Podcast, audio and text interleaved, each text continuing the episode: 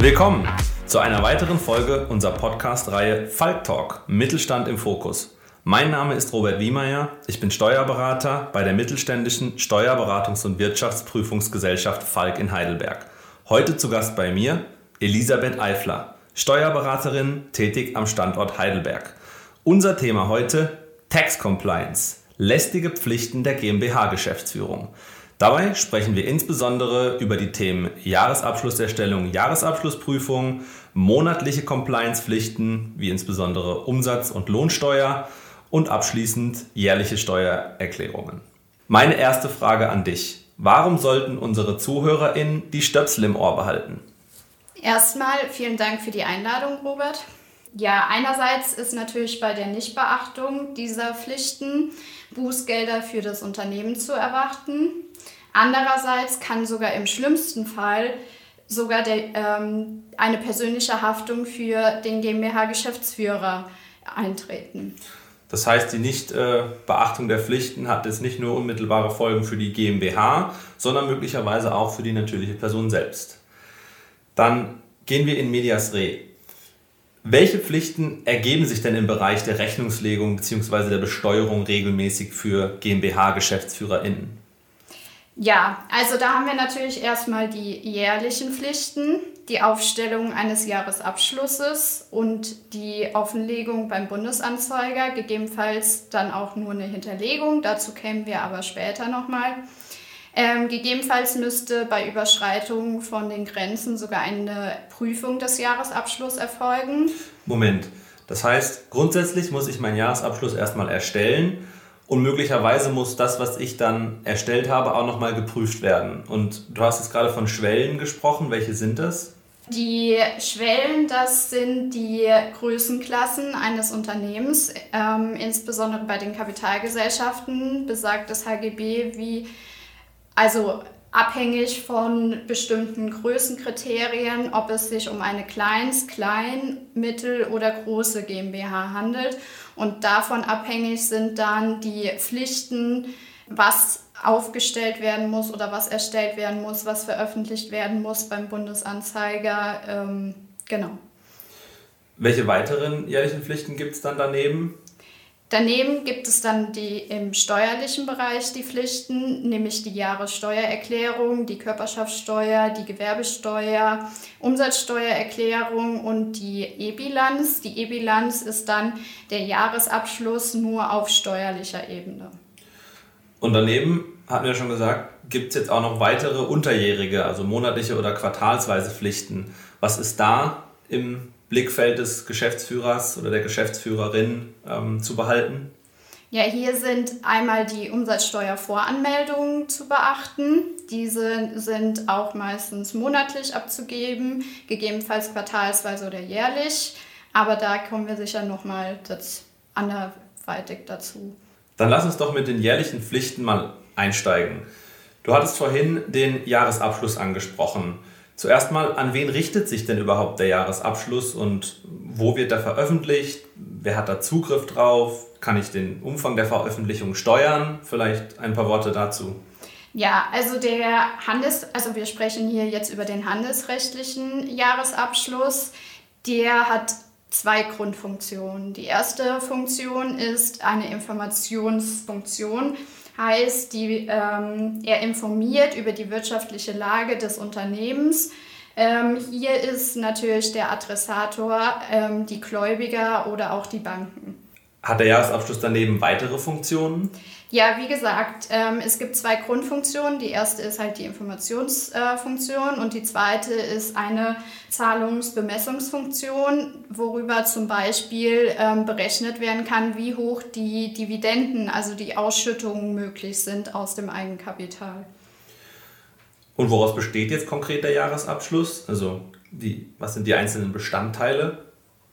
Ähm, die einzelnen Bestandteile, wenn wir jetzt davon ausgehen, wir hätten eine große GmbH, heißt die, die am ähm, meisten veröffentlichen müssen, das ist einmal die Bilanz, die Gewinn- und Verlustrechnung, ein Anhang und ein Lagebericht. Und diese, ähm, diese Berichtsbestandteile, die müssen dann beim Bundesanzeiger elektronisch veröffentlicht werden. Ähm, dort hat dann jeder Zugriff auf diese veröffentlichten Daten. Also erstmal grundsätzlich nur auf die Bilanz und alle weiteren ist dann in der Folge muss gegebenenfalls per Gebühr angefordert worden. Und was genau muss ich da jetzt als GmbH-Geschäftsführer für meine Gesellschaft hinterlegen? Es kann ja nicht sein, dass ich jetzt so, mich so transparent machen muss wie beispielsweise ein börsennotiertes Unternehmen, oder? Ja, genau. Dafür gibt es ja die Größenklassen und umso kleiner die Gesellschaft ist, umso weniger muss er veröffentlichen. Die ähm, Größenklassen hängen ab, ähm, also gibt es bestimmte Kriterien, nämlich einerseits, wie groß ist meine Bilanzsumme, wie hoch sind meine Umsatzerlöse oder wie, ähm, wie viele Arbeitnehmer habe ich im Unternehmen. Und davon abhängig bin ich dann eine ähm, Kleins-, Klein- oder mittlere Gesellschaft. Eine Kleinstkapitalgesellschaft wäre bis zu einer Bilanzsumme von 350.000 Euro, die Umsatzerlöse 700.000 und die durchschnittliche Arbeitnehmerzahl darf nicht über 10 sein. Jedoch müssen nicht alle drei ähm, ähm, Kriterien gleichzeitig erfüllt werden, sondern es müssen immer nur zwei der drei Kriterien erfüllen, um dann in die nächstgrößere Größenklasse zu kommen. Ist das immer nur im laufenden Wirtschaftsjahr? Nee, man würde dann immer ähm, gucken, die nächsten, also man muss zwei Jahre in Folge diese Größenklassen überschritten haben, um dann von einer Kleinst auf eine Klein ähm, zu kommen. Eine Kleinstkapitalgesellschaft ähm, muss zum Beispiel die Bilanz nur hinterlegen beim Bundesanzeiger, heißt, die ist dort nicht veröffentlicht. Eine Klein GmbH muss nur ihre Bilanz öffentlich stellen und der Anhang, der wird auch sozusagen nur hinterlegt, müsste dann speziell, wenn ein Gläubiger den haben möchte, kostenpflichtig beim Bundesanzeiger angefordert werden. Und dann ab ähm, mittleren Kapitalgesellschaften muss dann auch noch der Lagebericht erstellt werden. Hm, jetzt würden wir mal annehmen, die GmbH macht ihre Finanzbuchhaltung selbst. Was konkret sind dann jetzt die, noch die Handlungen eines Steuerberaters oder des Erstellers des Jahresabschlusses ähm, am, am Jahresende? Würde man nicht davon ausgehen, dass wenn die Finanzbuchhaltung sauber gearbeitet hat, dass hier nicht mehr viel Arbeit anfällt? Ja, das hängt ein bisschen davon ab, wie die ähm, monatlichen Finanzbuchungsdaten schon aufgearbeitet sind. Das sind meistens ja nur die laufenden Sachverhalte, die dort gebucht werden. Grundsätzlich muss dann im Jahresabschluss insbesondere noch ähm, Abschlussbuchungen erfolgen, wie zum Beispiel die Rückstellungsanpassungen. Die Verbindlichkeiten müssen überprüft werden, ob sie noch werthaltig sind. Also alles, was sozusagen die stichtagsbezogene Bewertung muss dann im Rahmen der Jahresabschlusserstellung ähm, gemacht werden. Das heißt, es gibt den Jahresabschluss auf Knopfdruck im Grunde genommen nicht, einfach aufgrund dieses Stichtagsprinzips und eben der gesonderten Bewertung am Jahresende noch einmal. Genau, also insbesondere wenn dann die Verbindlichkeiten noch in Fremdwährung wären oder große Rückstellungsbuchungen vorhanden sind, dann ist natürlich der Jahresabschluss auf Knopfdruck nicht möglich. Jetzt haben sich diese Ausführungen ja gerade insbesondere auch auf die Bilanz als ein Bestandteil des Jahresabschlusses bezogen. Daneben gibt es jetzt ja natürlich auch noch, ähm, du hast es vorhin gesagt, die Gewinn- und Verlustrechnung. Und hier gibt es jetzt ja zwei gesetzlich vorgesehene hm, Gliederungsstrukturen der Gewinnermittlung. Also Stichwort Umsatzkostenverfahren, Gesamtkostenverfahren. Wie unterscheiden die sich denn und kann man da eine Empfehlung geben, für welche Unternehmen welches Verfahren vielleicht sinnvoller ist? Ja, also grundsätzlich gilt, dass ähm, wir im deutschen Bereich eher die Gesamtkostenverfahren ähm, haben, weil das eher im europäischen Raum der Standard ist. Dort ist es so, dass der Materialaufwand, Personalaufwand, Abschreibung dargestellt wird ähm, in der G&V. Das Umsatzkostenverfahren, das wird generell eher im angelsächsischen Raum ähm, verwendet. Dort werden dann die Betriebskosten, Verwaltungskosten oder Herstellungskosten, also eher wie eine Kostenstellenbetrachtung ähm, vorgenommen. Heißt, in der Regel haben wir in unseren Abstell ähm, Abschlüssen eher das Gesamtkostenverfahren. Brauche ich denn jetzt zwingend einen Steuerberater oder einen Wirtschaftsprüfer für die Erstellung meines Jahresabschlusses? Das ist immer so die Frage, ob man sich die Mühe machen will, sich in alle handelsrechtlichen Feinheiten reinzuarbeiten. Jedoch aufgrund der stichtagsbezogenen Bewertung und ähm, ist natürlich immer sinnvoll, sobald die mehrere verschiedene Bilanzpositionen vorhanden ist, einen Steuerberater damit einzubeziehen. Jetzt ist natürlich für viele, insbesondere internationale Mandanten, auch das Thema ähm, oder auch deutsche Mandanten das Thema Outsourcing der Finanzbuchhaltung ins Ausland ähm, eins. Kann ich denn meine Finanzbuchhaltung auch im Ausland machen lassen, grundsätzlich, oder spricht da was dagegen? Also aus handelsrechtlicher Sicht schon. Man muss nur halt, da wir ja deutsches Handelsrecht machen, immer die HGB-Standards einhalten. Ähm, aus steuerlicher Sicht, aber da kämen wir dann auch im nächsten Abschnitt für, wenn wir äh, ähm, ein bisschen erklären, was eine E-Bilanz ist, dazu. Da muss man natürlich ein bisschen mehr beachten, wohin ähm, die Verlagerung ist, ob es im Europa oder irgendein Drittland ist, weil dort das Finanzamt dann schon sagt, ich möchte gerne erstmal prüfen, ob dort Standards eingehalten werden oder nicht. Also möglich ist es, aber unter Umständen brauche ich Anträge oder muss genau. sicherstellen, dass Voraussetzungen erfüllt sind. Genau, grundsätzlich möglich, in Europa auch ohne Bestätigung, sondern da muss man nur mitteilen dass man die Buchhaltung ins Ausland verlagert, aber im Drittland muss man einen Antrag stellen und ähm, genau. Jetzt ähm, ist es insbesondere bei mittelgroßen oder größeren Kapitalgesellschaften so, dass die, du hast es ja schon noch erwähnt, ähm, prüfungspflichtig werden ab einem gewissen Zeitpunkt. Ab diesem Zeitpunkt kommt dann oftmals der Berater auf den Mandanten zu und mit dem Einwand, dass nicht gleichzeitig geprüft und beraten werden kann. Was hat es denn damit auf sich?